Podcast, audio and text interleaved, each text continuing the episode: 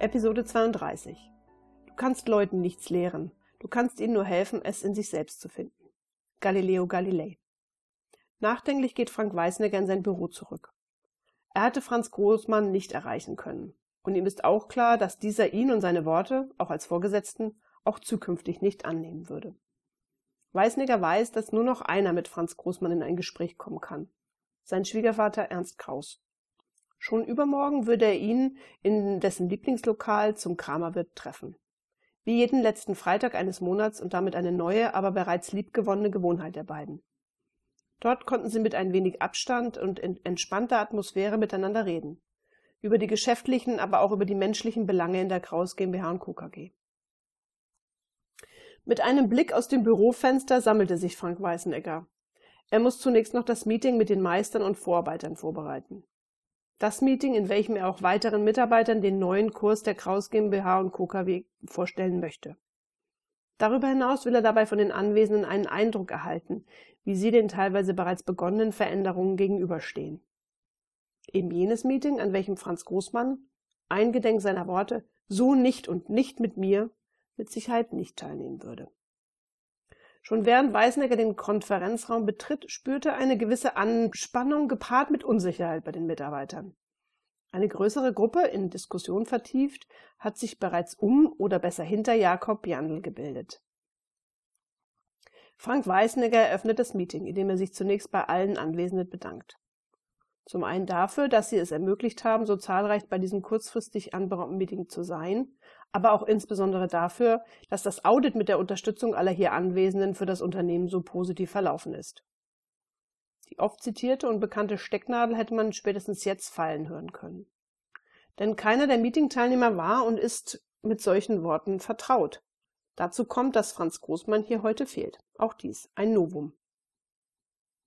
Frank Weißnecker geht nun näher auf den Zweck des heutigen Meetings ein und erläutert, dass es in der Kraus GmbH und Co. KG bereits erste Veränderungen und dies nicht nur im Rahmen des Audits gegeben hat. Diese von allen unterstützt und mitgetragen werden müssen, damit die Veränderungen auch langfristig im Unternehmen umgesetzt werden und damit gelingen können. Und dass dies bedeutet, dass bestimmte Denk- und Verhaltensweisen nicht mehr länger zu diesen neuen Herausforderungen passen. Jakob Jandl, der Frank Weißneggers offene Art, die Dinge anzusprechen, mittlerweile schon kennt und sehr schätzt, nutzt die Möglichkeit, um seine Eindrücke über die jetzige Stimmung in der Belegschaft näher darzustellen.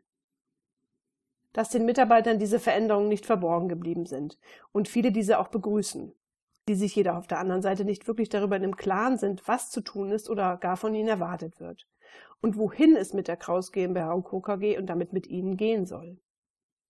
Ermutigt durch Jandls erste und klare Worte werden dann auch weitere Stimmen laut. Was passiert denn mit uns, wenn der Franz Großmann dagegen ist? Wenn ich morgen sage, dass ich gemäß der neuen Vorgaben hier meine Arbeit tue? Und auch, bin ich dann übermorgen vielleicht nicht mehr hier? Oder wo ist denn Herr Großmann eigentlich, weil er heute nicht hier ist? Weißnegger wird erneut bewusst, wie ausgeprägt und tief verwurzelt das bisherige Hierarchiedenken bei allen Mitarbeitern noch ist und betont, dass zunächst eine offene Kommunikation, so wie gerade jetzt, und dazu ein respektvoller Umgang unter allen Mitarbeitern und Führungskräften herrschen muss, um die Herausforderungen tatsächlich meistern zu können. Und dass es nötig ist, klare Verantwortlichkeiten für jeden festzulegen, aber auch über den eigenen Tellerrand hinausblicken zu können. Und zu sehen, wo es klemmt. Zwar ein Anfang ist, aber dagegen eigenverantwortlich etwas zu tun, das andere dass dafür zunächst jedoch gesorgt werden muss, ihnen auch die nötigen Methoden und damit Werkzeuge dafür an die Hand zu geben. Die zweitägige Qualifizierungsmaßnahme Fabrik im Seminarraum mit Schwerpunkt KVP-Methoden, wie Jakob Jandl und einige bereits schon erlebt hatten, wäre hierfür ein sehr guter Einstieg, so Weißneckers Vorschlag.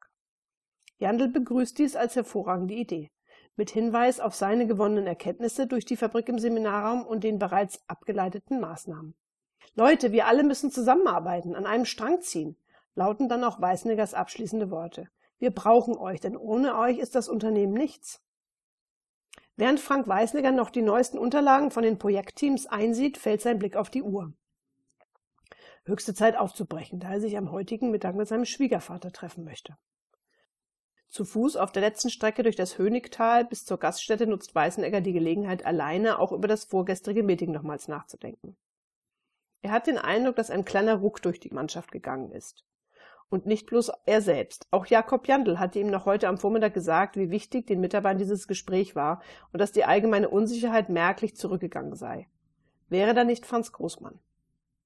Beinahe gleichzeitig treffen Ernst Kraus und sein Schwiegersohn Frank beim Kramerwirt ein. Und Kraus Senior kann sofort erkennen, dass Frank etwas mit sich herumträgt. Ohne viel Worte darüber zu verlieren, machen sich beide zunächst zu einem Spaziergang auf, denn das Essen kann auch noch eine Weile warten.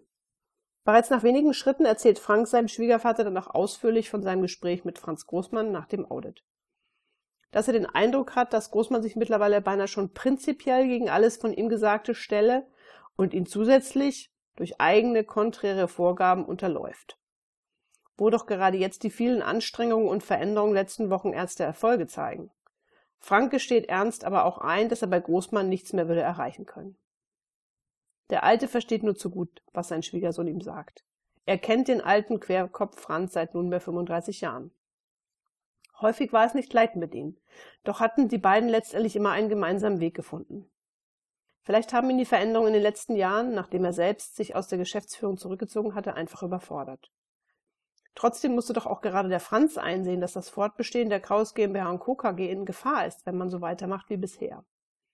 Und dass es daher zwingende Veränderungen geben muss. Er selbst hatte das ja auch einsehen müssen. Ernst Kraus sieht seinen Schwiegersohn an.